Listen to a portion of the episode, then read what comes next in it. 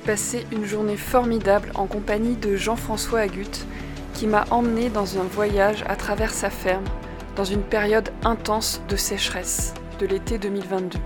Jean-François s'est installé agriculteur en 2008. Cinq ans après, il vit une crise agronomique. Même avec 180 unités d'azote à l'hectare, les sols peinent à faire naître 50 quintaux de céréales. Cette crise s'accompagne d'un vrai déboulonnage du cerveau, créé par la rencontre de pionniers de l'agroécologie comme Lucien Segui. Aidé de son père et d'un salarié, il prend aujourd'hui soin de 30 hectares de vignes en enherbement naturel et couverts végétaux, pâturés par les moutons, et plus de 200 hectares de grandes cultures très diversifiées. Ces terres, en cours de régénération, sont un formidable miroir de l'évolution de Jean-François, outil pour grandir en tant qu'être humain. Cet épisode fait partie de la série Régénérer un bout de planète, du podcast de l'école d'agroécologie voyageuse.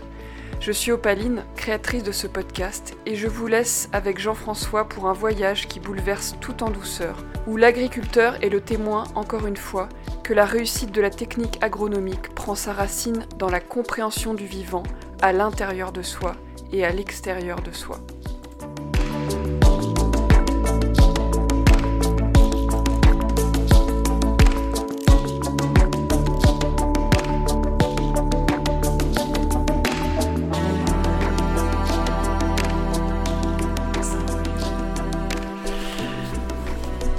Salut Jean-François. Salut Pauline. Donc euh, bienvenue dans ce nouvel épisode du podcast de l'école d'agroécologie voyageuse et euh, je suis super contente d'être là avec toi. On a fait un tour de plaine aujourd'hui. C'est la première fois que je viens dans ta ferme. Euh, il y a quelques mois, Athénaïs de la promo 2 de l'école est venue chez toi et j'ai vraiment été très inspirée par, par ce qu'elle m'a partagé. Et, et durant le tour de plaine, j'ai réalisé vraiment que, voilà, que, que tu mettais tout en œuvre pour, euh, depuis 14 ans que tu t'es installé, alors un petit peu avant encore, mais euh, régénérer aujourd'hui plus de 300 hectares avec des vignes, des céréales, des grandes cultures en général, des moutons. Et euh, ce que je peux dire, c'est que moi, pour moi, en fait, tu es quelqu'un qui cultive l'agroécologie pas seulement dans ses champs, mais aussi à l'intérieur. Et ça, c'est à l'intérieur de toi. Et euh, voilà, donc euh, euh, la première question que j'aimerais te poser, c'est comment tu te sens aujourd'hui, en cette fin d'après-midi? Ben, Je me sens, je me sens bien de partager ce moment avec toi parce que je montre pas je montre pas ma ferme pour la montrer euh, je la montre à quelqu'un qui a vu plein de choses et je suis touché que tu dises que j'œuvre à, l'agroécologie et voilà et qu'effectivement c'est quelque chose qui qui bouillonne en moi et en fait c'est c'est l'enjeu c'est de c'est d'être en, accord avec euh, ses aspirations et ses convictions. Et donc euh, c'est ça c'est à un moment donné de le de le mettre en forme et, puis de le faire, de le faire sur, sur tout, toutes les cultures, toutes, toutes les activités de, de l'exploitation.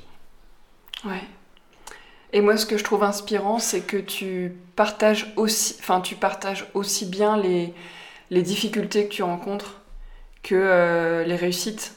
Et je pense que c'est modélisant aussi pour les agriculteurs de voir que on peut rater, on peut euh, avoir des échecs et on peut euh, en apprendre des choses qui vont, qui vont nous faire avancer euh, encore plus loin. Ouais, et je, alors je les partage parce que pour moi c'est ce qui est le de plus. je partage tout, je partage les réussites, mais aussi les échecs.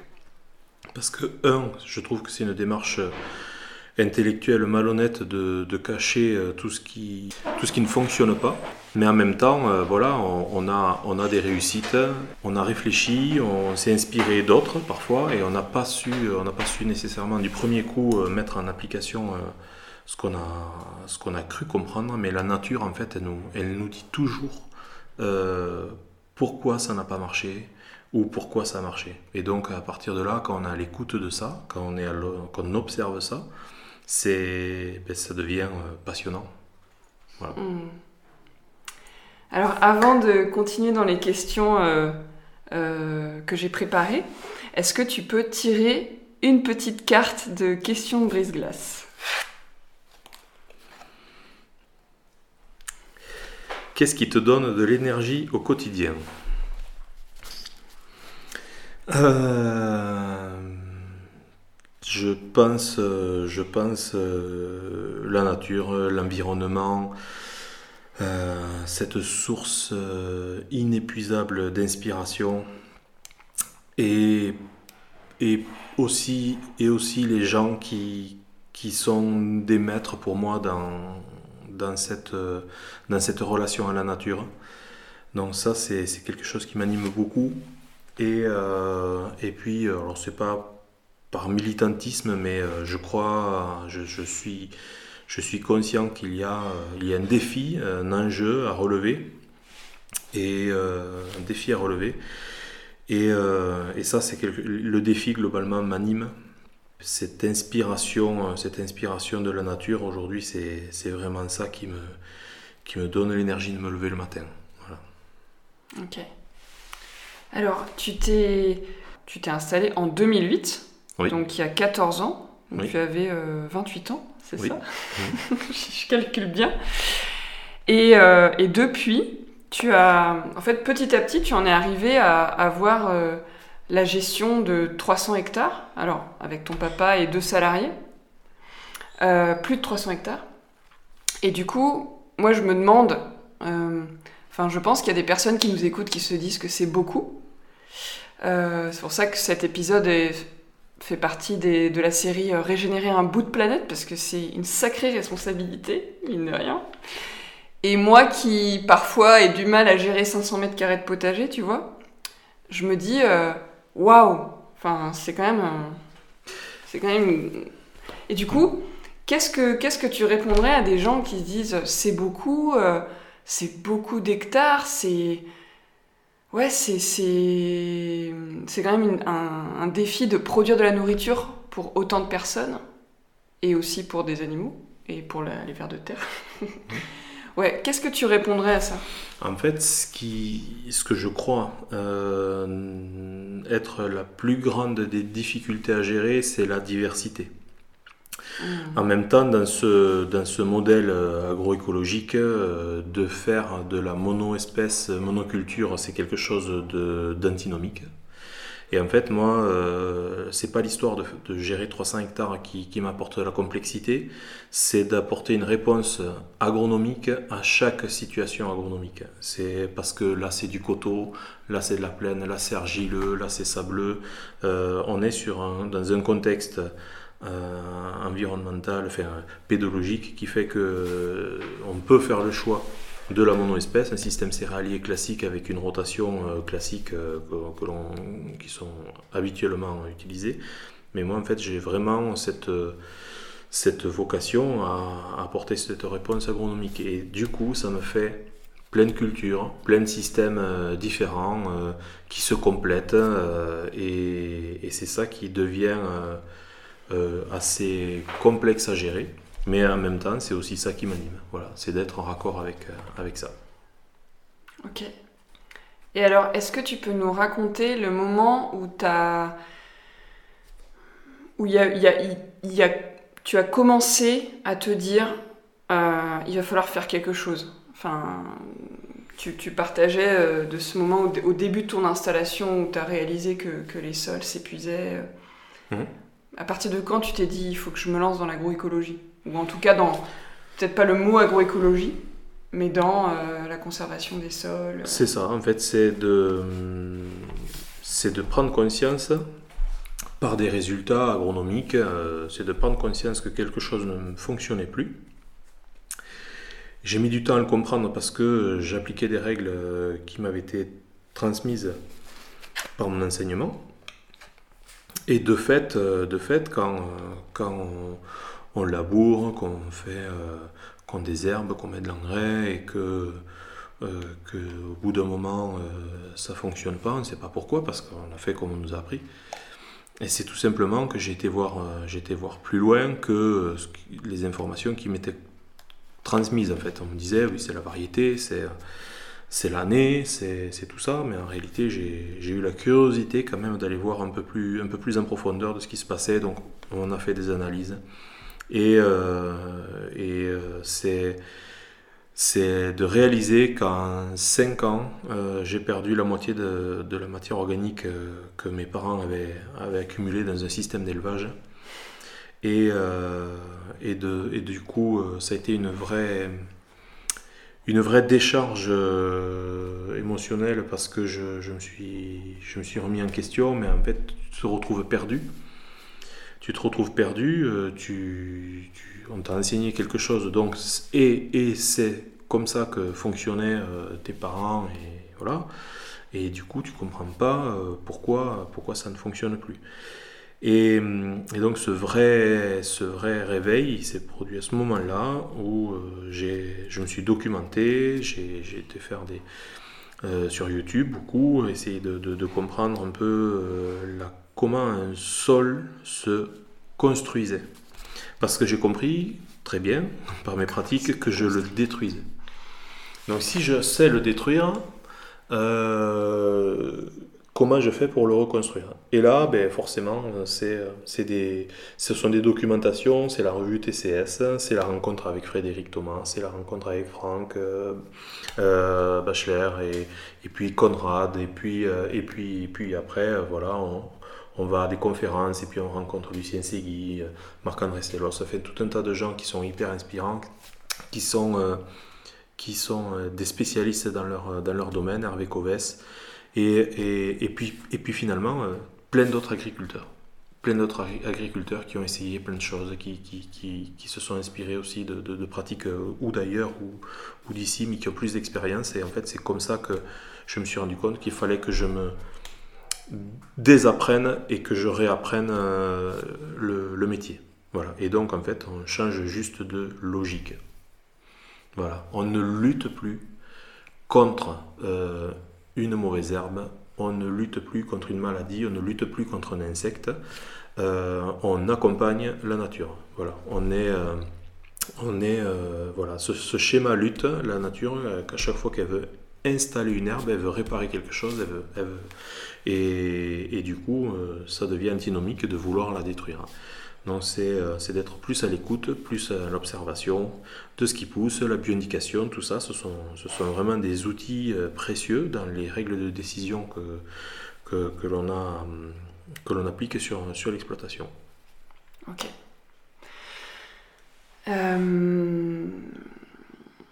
C'est rigolo, j'avais justement une question sur les règles de décision, mais j'aimerais bien qu'on en parle un petit peu après. Mhm. Peut-être pour rentrer un peu dans le, dans le concret euh, de, ta ferme, euh, est-ce que tu peux nous faire un petit, euh, une petite, un peu une visite guidée, alors peut-être pas trop complète parce que ça risque d'être très long, virtuelle de, tout ce qui se passe en termes de qu'est-ce qui pousse quels animaux sont là, qu'on sache un peu quel est le vivant qui t'entoure dans cette ferme? D'accord. Alors c'est une, une ferme de, de, fait, de, politique, de polyculture hein, élevage. Euh, déjà aussi pour, parce que la, la, géologie s'y prête, il y, a, y du coteau, il y a, y a des sols plutôt, plutôt maigres, hein, plutôt, voilà, quand je dis maigre, je vais donner des valeurs, c'est c'est moins de 2% de matière organique, euh, des taux d'argile qui varient de 5% à 60%. Euh, c'est très très très hétérogène. Euh, c'est pas profond, c'est hydromorphe l'hiver, séchant l'été. Et au regard de la biologie des sols, on se rend compte que ce sont des sols qui vivent pas très très longtemps. Donc les rotations de culture sont à adapter en fonction de, la typologie des sols. Donc euh, il y a à peu près 30 hectares de vignes qui sont euh, dans, des enherbements naturels pour la plupart, semés également. Euh, et donc je sème des couverts diversifiés, des types biomax et tout ça, avec une logique de pâturage. Donc il y a des espèces dans la composition du mélange qui vont être pâturées, qui vont avoir la capacité de repousser après. Il y a des espèces gélives, il y a aussi des espèces dont je sais que les animaux ne vont pas consommer parce qu'ils n'aiment pas ça. Et en fait, je veux, euh, ma logique, c'est d'avoir une ration pour les animaux et une ration pour le sol. Euh, voilà, du coup, euh, du coup, il y a tout le temps de la, il y a tout le temps de la, matière à consommer. Donc ça, c'est pour la partie viticole où je, travaille sur l'arrêt du glyphosate et, et donc gérer l'enherbement sous le rang. et donc de remplacer la fonction du désherbant par des plantes.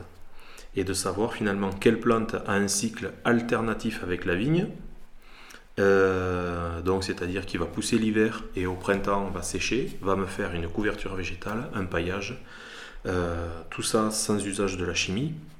Il y a des solutions, il y a des pistes intéressantes, il y a des trucs là aussi qui fonctionnent, il y a des choses qui ne fonctionnent pas, pour plein de raisons. Pour en euh, parler peut-être plus en détail après. Et, et donc ça c'est sur la c'est sur la partie c'est sur la partie viti. Toutes les vignes sont pâturées Alors non, parce, parce qu'il y a des, il y a des, iso, des îlots euh, qui, sont, euh, qui sont assez, assez distants. Voilà. Et, euh, mais si je développais la partie élevage, parce qu'il n'y a, que, a que 200 moutons sur, sur l'exploitation, mhm. ça, ça, vaudrait le coup de, de, déployer ça sur l'intégralité de la surface. Il, y a, mhm. Il y a des lots qui, qui peuvent se, se, déplacer, mais en fait, j'ai pas assez d'animaux pour, pour faire pâturer tout, toute, les, toute la surface. Donc c'est des schémas encore un peu optimisés. Hmm. Sur, les, sur les céréales, ce sont des, des rotations euh, euh, où il y a une diversité de cultures euh, présentes sur l'exploitation. fait qu'un système malgré tout céréalier classique avec je sais pas s'il faut tout lister tu peux donner ouais vas-y comme ça si tu oublies des trucs c'est pas grave. Oui oui c'est une, une, idée de la diversité. une idée de la diversité c'est céréales classiques des les différents blés, euh, euh, blé dur, blé tendre, blé améliorant, l'orge, euh, l'avoine, du pois, de la vesse, des fois des mélanges de, tout ça pour faire des métailles, pour constituer, pour constituer mes semences de couverts végétaux, du colza, des, des févroles, du lupin, du soja, de la lentille, du tournesol, du maïs, de la coriandre, de, du sarrasin, et euh, toutes les semences Toutes les semences de légumineuses fourragères, euh, type euh, luzerne, lotier, trèfle. Trèfle, donc il, peut y avoir du trèfle violet, du trèfle incarnat, du lin. voilà, après ça c'est pour le pour le pour l'essentiel. Je pense que je, je n'ai pas oublié beaucoup malgré tout. Mais tout ça, ce sont soit des plantes qui m'intéressent dans la composition de mes mélanges de couverts, euh, pour apporter cette diversité, euh, ou alors parce que j'ai un créneau de, valorisation, mais dans tous les cas, c'est la culture qui semble s'adapter à ce moment-là, euh, sur cette parcelle-là, qui fait que voilà. Je... Ouais, ça demande beaucoup d'observation, de, ouais, de présence pour choisir la bonne plante qui sera là. Mmh. Tout à fait. Mais malgré tout, on joue avec la nature à ce moment-là. Et euh, ça amène aussi de la complexité parce que des fois agronomiquement, tu aurais euh, une suggestion du sol de, produire, euh, de, faire, de réaliser telle production, mais après c'est comment je valorise, qu'est-ce que j'ai comme marché, est-ce que c'est rémunérateur, est-ce que voilà. Donc il y a quand même toute cette réflexion à, toute cette réflexion à mener quoi. Euh, et, les animaux, donc tu, tu parlais de 200 animaux tout à l'heure, est-ce que tu peux détailler euh, quels sont ces animaux et, et quel, est ton débouché? Parce que c'est important pour toi. Oui, alors c'est important. ce sont des, c'est un troupeau de, de solognotes qui donc c'est des brebis euh, et donc le, le principe, elles ont quelques parcours fixes euh, où euh, ce sont des prairies euh, composées. En fait, il y a deux, îlots où il y a une ration pour l'hiver et une ration plutôt pour l'été, avec des plantes qui sont plutôt résistantes, au, stress hydrique, pour jamais me retrouver en carafe de nourriture. Mais sinon, elles tournent sur des parcelles, sur des intercultures, ou alors des cultures relais, parce que les colzas ils sont semés avec du lotier ou du trèfle ou de la luzerne, les tournesols également. Et donc derrière, j'ai des repousses de colza et une, et, une légumineuse fourragère. Ça fait une ration assez, assez complète. Et au final, on a très peu de surface à dédier spécifiquement à l'élevage. J'ai pas, sur les 300 hectares, j'ai pas des, centaines, enfin, j'ai pas beaucoup de, prairies en fait. C'est juste des, parcours euh, secondaires d'appoint.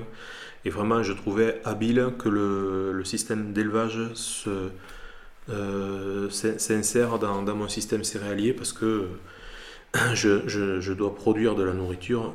Euh, pour des vers de terre, mais je pouvais aussi nourrir, nourrir des animaux, quoi. Voilà, et avoir cette, cette complémentarité. Ouais, et en plus, les animaux euh, produisent euh, de la fertilité qui sera mm. plus vite assimilable par les plantes. Tout à fait. Donc c'était ça l'idée de départ. c'est une réponse agronomique. Et donc pour, pour être en phase un peu avec certaines de mes convictions, où je, la, valorisation, euh, quand je parle de valorisation, c'est la, la valeur de, l'animal. Euh, j'ai des difficultés à, concevoir euh, le gaspillage ou de, brader les, animaux. donc j'ai essayé de, développer un marché pour de la reproduction. Donc ça, c'est ça, c'est quelque chose qui, qui fonctionne à peu près bien. Il faut, euh, il faut malgré tout, euh, je suis en train de voir le bout quand même du système. C'est quand tu as 100 bêtes, euh, tu y arrives, 200, 200 il y a, quand même des animaux pour lesquels il faut envisager un autre débouché. Donc ça sera, le, débouché de, la transformation qui verra peut-être le jour plus tard, mais pour l'instant j'ai mes tondeuses, j'ai mes tondeuses euh, pour, pour les prairies, pour euh, débroussailler euh, les parties boisées. voilà. elles, ont d'autres, elles ont d'autres fonctions. Et donc je ne tue pas d'agneaux ou très peu, je tue plutôt des animaux adultes mmh. voilà, pour, qui, ont, qui ont fait leur chemin de, de vie. Et puis, mmh. et puis, et puis voilà. C'est comme ça que, je, que l'élevage est arrivé sur l'exploitation. Il y a des arbres aussi? Alors il y a des arbres. Tu, tu l'as vu, c'est alors c'est pas bocageux comme en Normandie, mais c'est euh, il, y a, il, il, y a, des haies, il y a, il y a des bosquets, euh, il, y a des petites, il y a des petites mares, il y a des petites sources euh, par-ci par-là. Donc en fait, tous les parcours sont, sont choisis en fonction de, justement de ces, de ces atouts. voilà, d'avoir de l'ombre, de l'eau, euh, et, derrière, on, organise, sa, on organise sa, rotation. Il n'a pas un peu copié sur toi, Frédéric Thomas, pour faire ça? Non, non, c'est Fred, il a, il a un schéma, il a un schéma très bien pensé, et je, et je trouve d'ailleurs que c'est, c'est, il va même plus loin euh, dans la fonctionnalité des animaux avec, euh, avec des bovins, avec, avec Franck qui et, les poulets aussi qui, arrivent, ça c'est une réflexion que voilà, qui, qui c'est pas possible que ça ne ça ne naisse pas dans, sur, l'exploitation dans les, dans les deux prochaines années. Ok. Voilà. Ouais. Ouais, parce que Frédéric, il a, il, a pas de moutons à lui, il fait pâturer les moutons de José. Euh, ah, d'accord, oui, c'est vrai. Euh, sur ses parcelles. Hmm. Et il a créé des, des parcours euh, le long des bois, en fait. D'accord. Pour caser de l'ombre. Et donc il y a des couloirs de 6 mètres de large tout le long des bois et en fait les filets sont là. Et, euh, et, Franck, euh, il a, il a ses terres, il a sa ferme. Les, les, animaux de Franck ne pâturent pas sur les terres de Fred. Pour donner un petit, voilà, une petite clarification. Euh. Ouais. Ok, c'était pas tout à fait comme ça quand, quand j'avais été. Au début que j'avais été les, les voir. Effectivement, j'ai compris oui, que Franck avait avec sa nouvelle organisation. Ouais.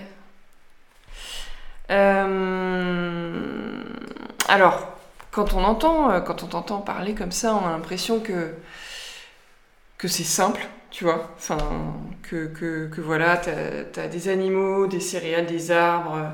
Ça semble euh, très harmonieux. Et pourtant, tout à l'heure, tu m'as dit que c'était une année. alors, tout à l'heure, tu m'as dit que c'était l'année où tu n'avais jamais vu tes champs aussi cramés que ça. Hmm.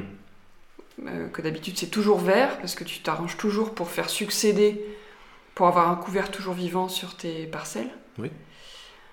Euh, comment tu te sens par rapport à ça, par rapport à ce, climat qui, qui n'a pas fait tomber d'eau euh, depuis deux mois ici? Oui, facilement, oui. Et, donc, sur, euh, quand tu n'as pas de ressort agronomique, que tu n'as pas, pas une, grosse fertilité, ben ça, ça souffre très vite. Donc, je dis, c'est sol superficiel.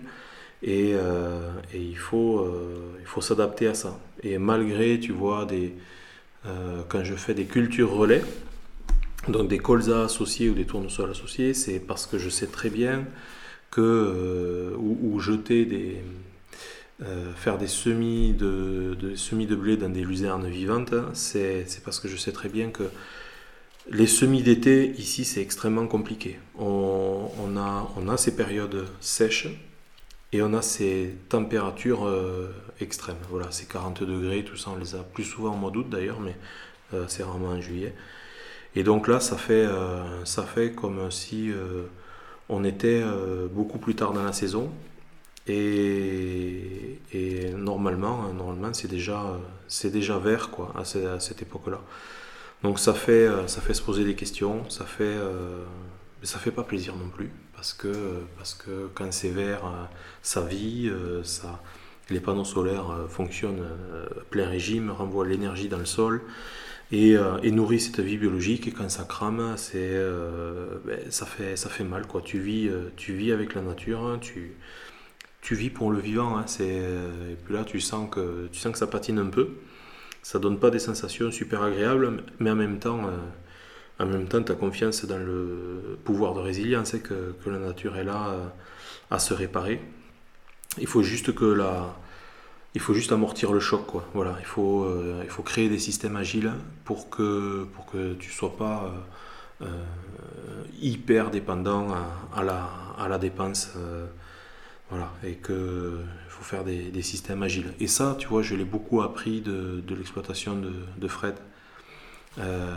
c'était, c'était très, Christophe Pius, il, il, insistait beaucoup sur cette notion de faire gaffe à, nos charges de structure, à nos charges OP, voilà, que ça devient difficile à un moment donné de capitaliser euh, sur le sol, euh, rembourser du capital euh, foncier et, puis, puis dégager, dégager un revenu. Mm. Quoi. Il, faut, il, faut faire, il faut, faut, être assez, assez mesuré, mais en même temps être être euh, cohérent, euh, cohérent avec ce que la nature elle essaie de, de faire et, et, avancer avec elle. Quoi. Ok. Donc, et tu me partageais un petit peu hier que, que tu as l'impression que la nature est en train de. Va, va vers l'automne plus vite que prévu. Ouais, mais et que peut-être que les humains aussi ressentent cette, un peu cette lassitude de cette fatigue en fait d'aller trop vite euh, enfin, bref, peut-être que c'est pas euh, que je m'embarque sur un terrain glissant.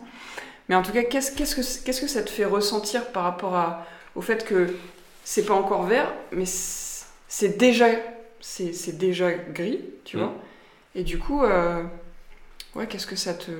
Bon, après, enfin, c'est pas, c'est pas glissant. Hein. Moi, je, je, je, suis à l'aise pour, pour dire et que on, chaque, saison, euh, chaque saison marque son, son empreinte euh, énergétique et, les, les, animaux, les plantes euh, les, les, traversent, nous, nous avec, avec, avec l'énergie qui l'accompagne. Donc, tu vois, effectivement, je, remarque que la nature, elle se dépêche, oui, c'est l'expression que mmh. j'ai utilisée hier, elle se dépêche de passer en automne. Il y a des productions d'acide abscisique, les feuilles commencent à, à virer, à tomber, c'est, on, on voit, on, voit qu'il y a, il y a des retraits de sève. Euh, bon, voilà, c'est, pas juste une nature qui souffre, c'est une nature qui s'adapte. Et donc elle, s'adapte en se mettant un petit peu en sommeil. Euh, donc ce sont des, ce sont des, êtres euh, ben, cosmotelluriques, comme, comme tous les vivants. Et donc toutes ces, tous, ces, tous ces échanges énergétiques, et eh bien, en fait, ils, laissent un petit peu leur, leur impact.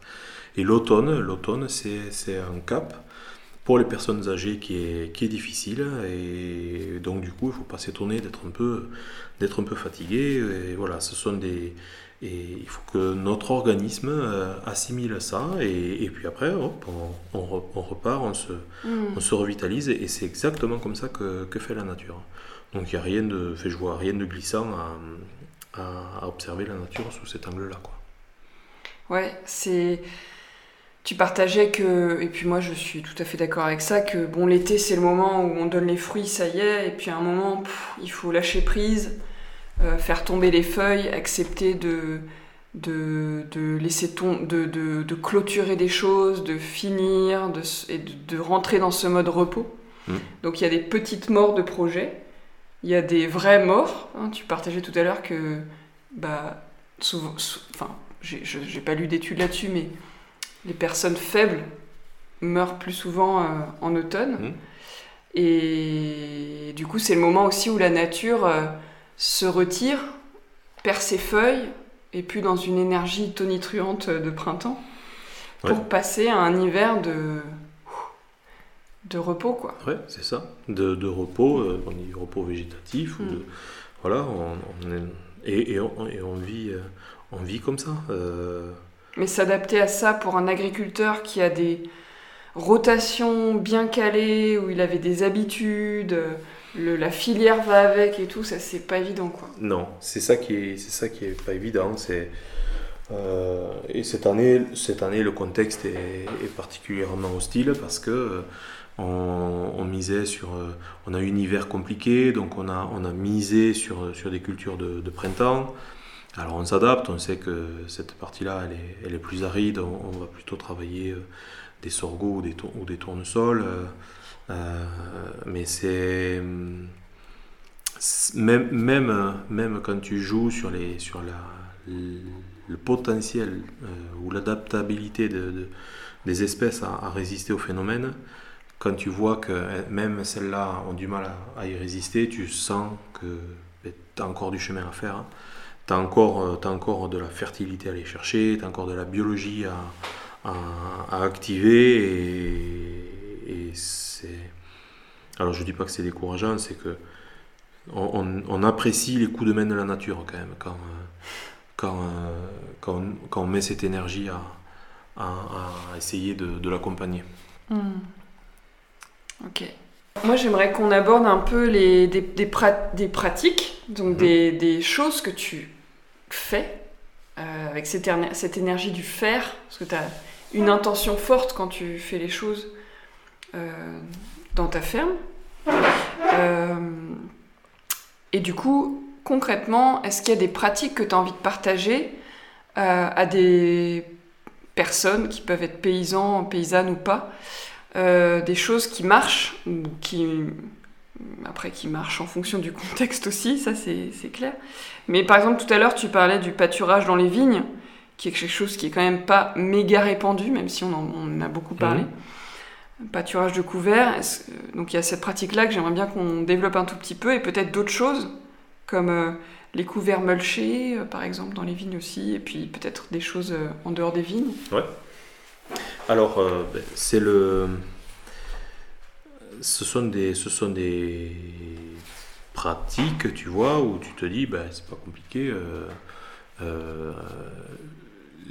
J'ai déjà un problème de philosophie, on va dire ça comme ça, avec la monoculture, la monoespèce. Quand tu t'inspires du vivant et, de la nature, elle ne, crée pas euh, la monoespèce. Donc, introduire des animaux euh, sur des parcelles de vignes, c'était déjà d'apporter euh, de la complexité un petit peu au, système. Mais en réalité, quand tu es dans une logique de nourriture du sol, que tu sèmes euh, des, des biomix, c'est quoi un biomax pour que les gens qui ne savent pas Alors, c'est des mélanges de, de, plein d'espèces de, de, graines ou tu as des seigles, de l'avoine, des pois, de la vesse, euh, des... grosso modo, tu as les grandes familles euh, graminées, euh, crucifères, légumineuses que tu, que tu mélanges, tu mets plein d'espèces. Comme je disais, il y a des gélives, il y, en a, il y, a, y a un petit peu de tout. Tu crées une ration très diversifiée Alors c'est pour la complexité des sucres que tu vas, euh, par les exudats racinaires, apporter au sol, mais ça fait également euh, une complexité de ration pour les, pour les animaux, avec tout un tas de, de sources de fibres différentes. Et euh, il y a également pas mal de légumineuses fourragères, des loutiers, des, il y a de la fétuque dans naturel ou, ou, parfois semée. En fait, on se rend compte qu'on est dans, des prairies presque idéales pour, euh, nourrir des, ruminants. Alors, euh, quand tu te dis ça, ça devient une évidence.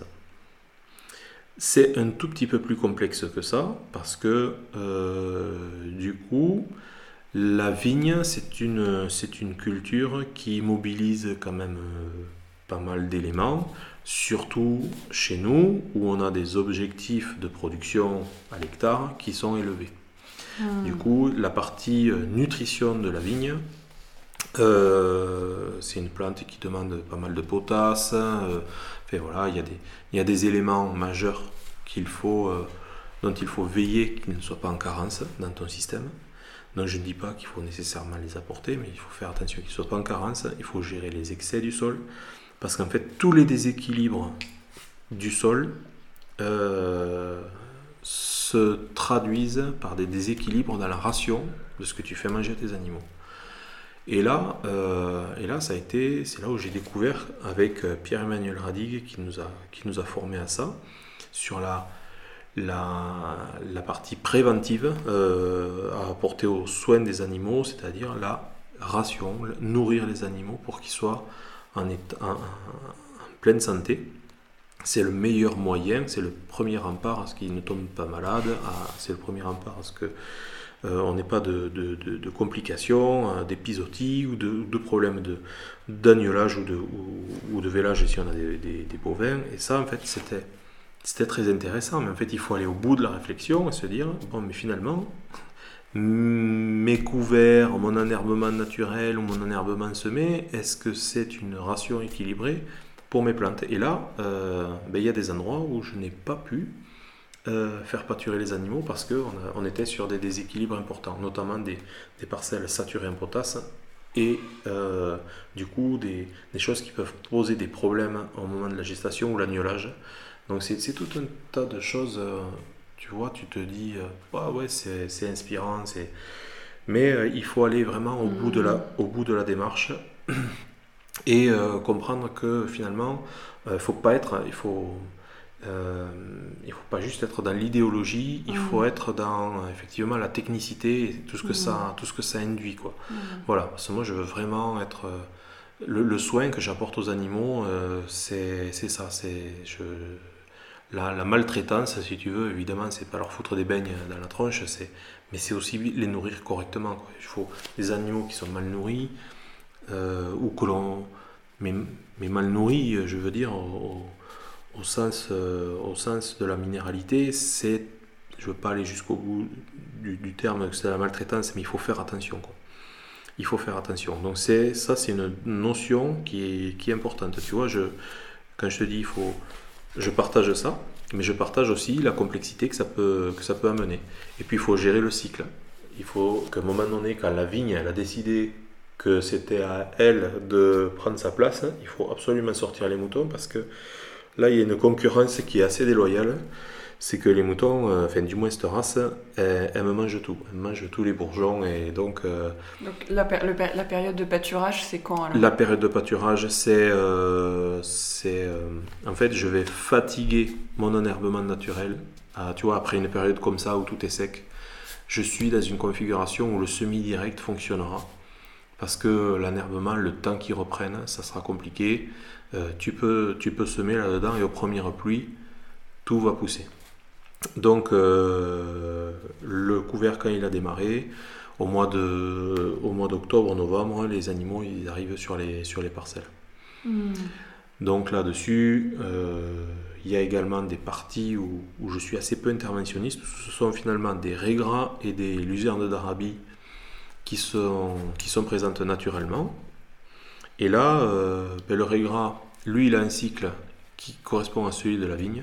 Et là, euh, ben, il peut me gêner dans le système, alors que la luzerne d'Arabie, qui est une légumineuse, est un cycle, comme je le décrivais tout à l'heure, décalé. Tu lâches les moutons là-dedans, ils mangent les graminées, ils n'aiment pas trop les tanins de la luzerne d'Arabie, et du coup, ben, ils te nettoient ta parcelle en graminées.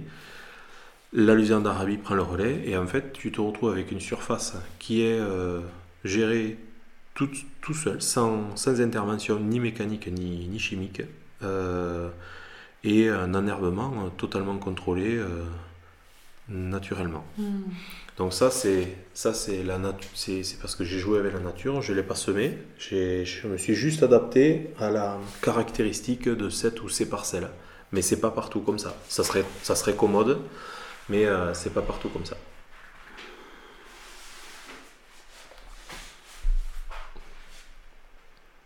Ok. Ah, c'est j'ai eu plein de questions là qui sont arrivées d'un coup, c'est pour ça que je fais un petit silence. je, me, demande lesquelles te poser euh, en premier.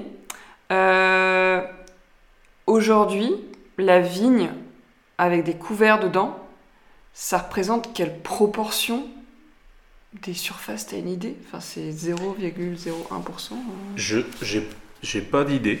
Euh, avec des couverts, quoi, tu vois. Alors avec des couverts, je nuance, je nuance ça aussi. Alors avec des couverts, euh, si c'est pour euh, dégommer ton sol et, et l'enherbement qui était présent, qui était peut-être pas si euh, mauvais que ça. Naturel. naturel, ouais. pour installer une mono-espèce de féverole qui, au 15 novembre, va choper l'anthracnose ou va geler, je trouve pas ça très intelligent. et surtout pas très. Euh, ça, c'est un jugement, mais euh, je trouve pas ça très cohérent avec, euh, avec ce, ce, monde du vivant qui nous, qui nous suggère tout le temps la diversité. Donc, cette.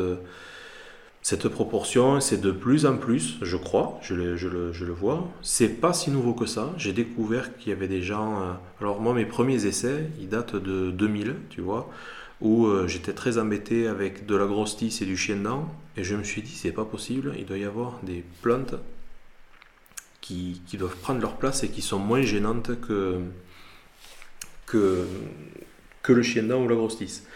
Et là, là, ça a été mes premiers échecs où euh, euh, tu sais pas que les exudats racinaires du chien dent euh, sont hostiles, enfin, c'est une plante allélopathique, donc c'est hostile au développement d'autres espèces, donc tu, tu vires ton chien dent et, et, ce que tu as semé pousse pas, tu comprends pas pourquoi, tu découvres l'allélopathie. Euh, voilà, moi j'avais 20 piges, c'était pas des trucs qu'on m'avait enseigné, donc j'ai, pris, des gamelles et finalement jusqu'à réussir à plutôt implanter d'abord des seigles qui eux vont apporter cette fonction et, ce côté pionnier du système, et derrière de semer des trèfles, euh, des trèfles souterrains notamment, et là ça s'est mis à fonctionner. Et, euh, ben là en fait, voilà, c'est mes, premières expérimentations datent de ce moment-là. C'était juste suivre une, une logique, quoi, parce que ce chien avait la chimie ou avait les outils, on n'arrivait pas à le sortir. Il revenait tout le temps. Et pourquoi il revient tout le temps? En fait, c'est juste qu'on a créé les conditions de son développement.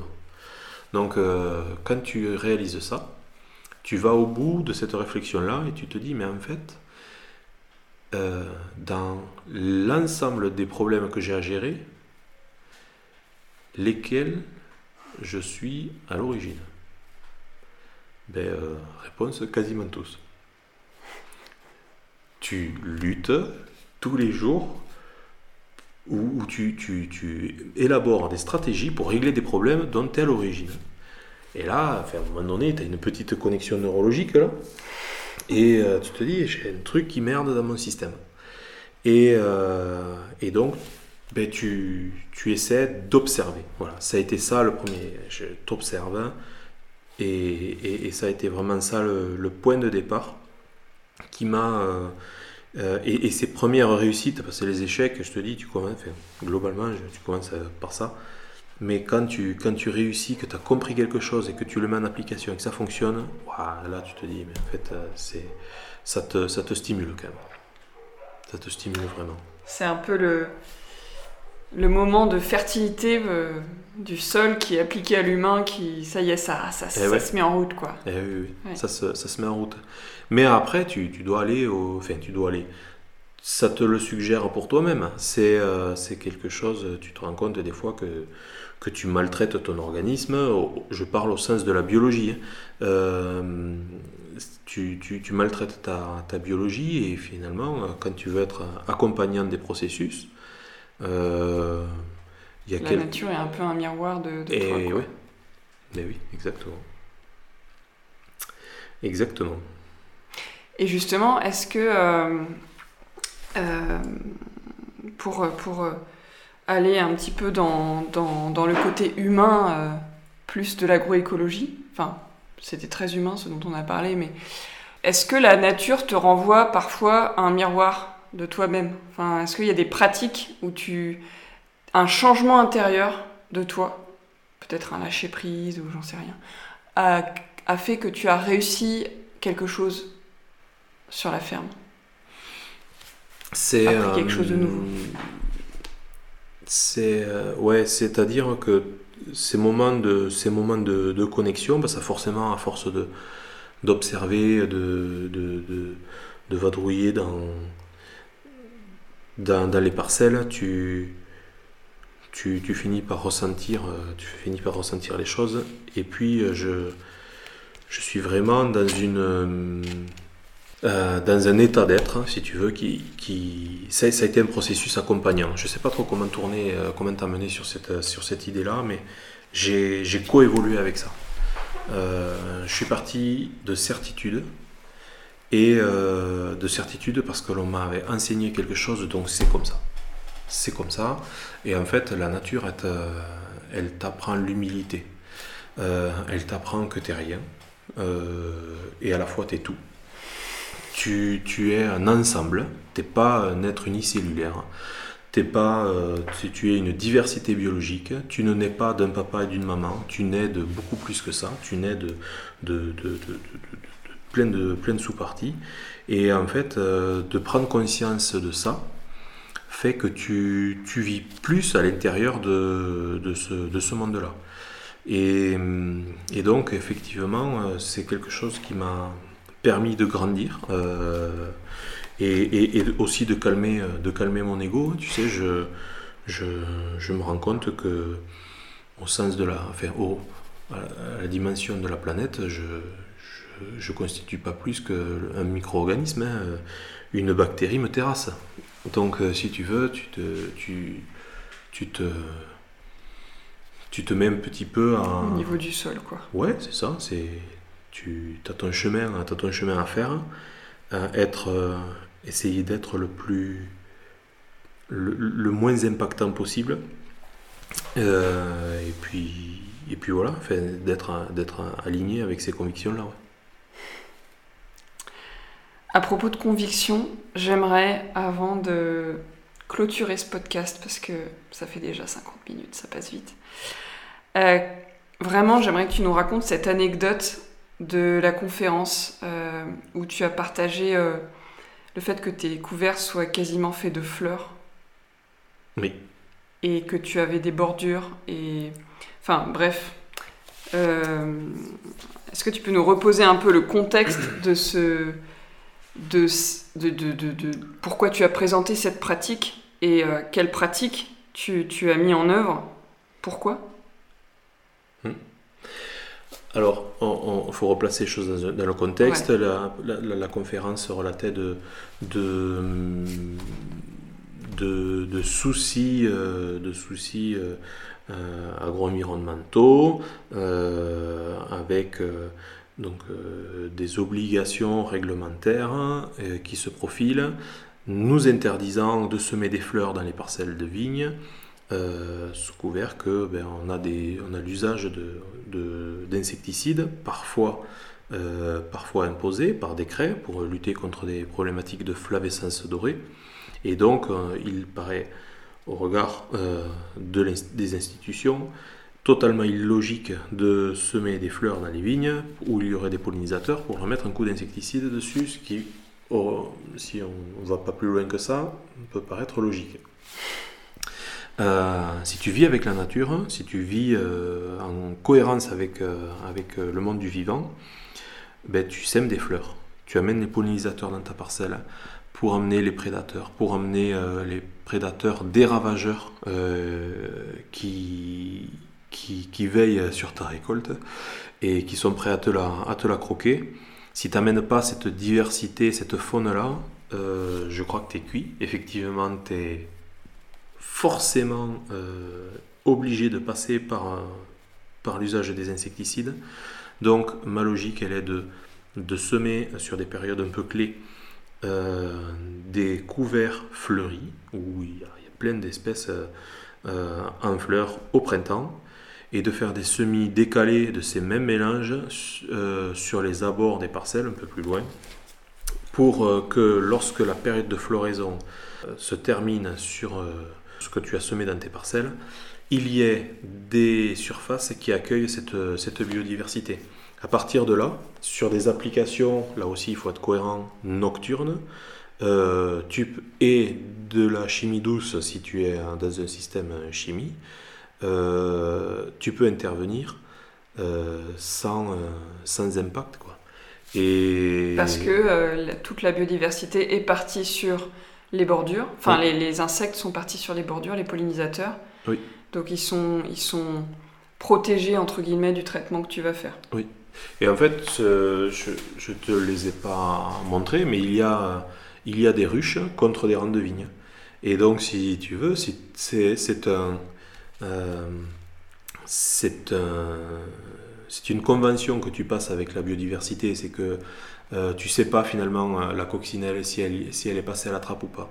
la ruche, si tu as toutes les abeilles par terre mortes le lendemain, tu sais que là, ton impact il a été négatif. Ça s'est pas produit jusqu'à maintenant, mais c'est forcément parce que je me suis imposé cette, cette, cette rigueur-là.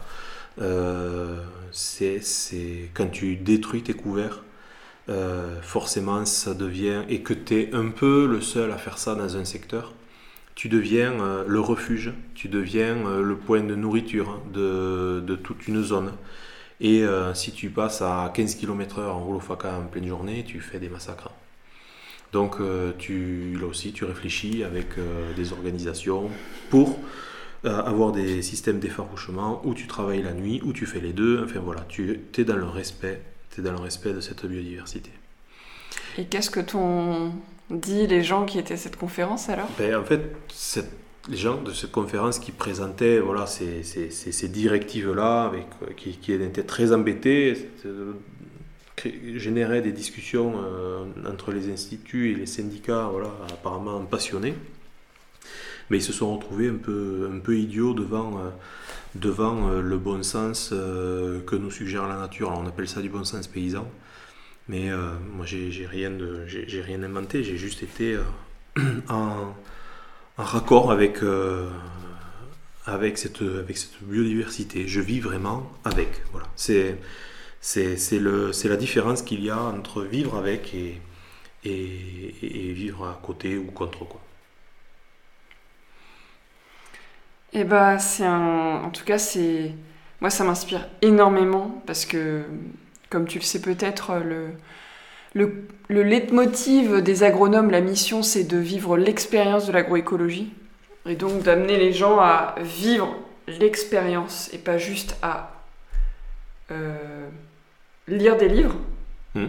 ou regarder des vidéos ou écouter des podcasts, mais aller mettre les mains hmm. dans le cambouis aller vivre la biodiversité, qu'elle soit belle, qu'elle soit difficile, qu'elle soit euh, plus ou moins agréable en fait.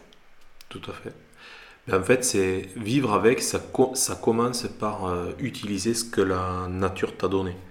C'est utiliser tes sens, c'est euh, toucher, voir, sentir, sentir ces sols, les, les, les, ressentir. Et prendre le temps de le faire. Prendre le temps. Et ne plus être dans dans l'application euh, du manuel de, de, de, ou de, tel, de, de, tel programme euh, universitaire ou quoi, j'en sais rien. Mais voilà, que, que ton savoir euh, soit accompagné de tes sens. et que tes sens accompagnent ton savoir. En fait, je crois que c'est ça qui, qui, fait que tu, tu es en raccord avec et plus agile sur ton, sur ton système. Hmm. Merci beaucoup. Ben, merci. Euh, pour terminer, j'aimerais euh, te poser une dernière question, peut-être deux même, je vais voir. Est-ce que tu as, c'est le moment hein, de gratitude, est-ce qu'il y a une personne, une personne que tu aimerais remercier euh, et à qui tu aimerais dédier cet épisode? Hmm. Il y en a beaucoup. Euh mais Lucien Segui a été euh, quelqu'un dont j'ai eu la chance d'accueillir sur la, sur la ferme. Malheureusement trop tard, mais il a été un déclencheur et euh, euh, de, de, cette relation du, du, du, vivre avec, avec, avec Hervé Coves. et c'est ouais, ce sont des gens qui m'ont beaucoup, beaucoup inspiré et, vers qui j'ai une, gratitude infinie. C'est, tu sais, des fois tu te sens perdu, tu sens, euh, tu sais plus quoi faire, hein, tu sais pas comment faire, hein, parce que tu as des blocages, parce que tu as, ton sac à dos, tu as, tout un passif euh, familial aussi. Hein, et, puis tu as des gens comme ça qui arrivent comme dans un jeu de quilles, qui te déboulonnent euh, le cerveau et mais d'une évidence, qui te, qui te, mettent devant des évidences euh, terribles, et là, euh, et là en fait, euh, t'es parti, quoi. Es, tu deviens, c'est comme si tu devenais tout d'un coup une conscience éveillée, quoi. Tu le savais pas, tu savais pas qui t'étais trop, puis tout d'un coup tu sais. Et ça, et ça, le pouvoir d'une personne de faire ça, je trouve ça, je trouve ça admirable. Et ouais, ce sont des gens comme ça qui, qui m'ont, qui m'ont énormément apporté. Alors je leur dois au moins ça. Mais je leur dois beaucoup plus en fait. Et est-ce que tu as envie euh, de partager une idée de personne à interviewer pour ce podcast? Oh là, c'est une bonne, c'est une bonne question. Euh, je, je, immédiatement, là, comme ça, c'est Jack euh, de Lozo qui, qui, vient, qui vient à mon esprit. Euh, parce que c'est quelqu'un avec qui je, me suis rapproché et que, un peu, un peu comme dans, dans, une série euh, Highlander, tu sais, on se, on se, retrouve, on se retrouve, on se reconnaît entre gens qui, qui, vivent au milieu du vivant et c'est un gars, c'est un gars qui est d'une richesse incroyable, qui vit vraiment dans son milieu. Quoi. Euh, il, est passionnant de, voilà, de, cohérence aussi euh, et, d'alignement. Voilà, c'est un gars hyper, hyper, euh, hyper sensible et, généreux en même temps. Quoi. Donc c'est quelqu'un, je trouve, très, très inspirant. Eh ben écoute, merci beaucoup. la prochaine fois que je reviens dans le Gers, pour te voir aussi. Euh, je vais voir Jack. Bah, merci beaucoup pour ce moment, euh, Jean-François. Et, euh, et, puis à bientôt. Et eh bien à bientôt, Opaline. Merci beaucoup. Merci d'avoir écouté ce podcast. S'il vous a plu, je vous encourage à l'envoyer à trois personnes qui pourraient en bénéficier. Vous pouvez aussi le partager sur les réseaux. À bientôt Prenez soin de vous et n'oubliez pas de vous connecter au vivant le plus souvent possible.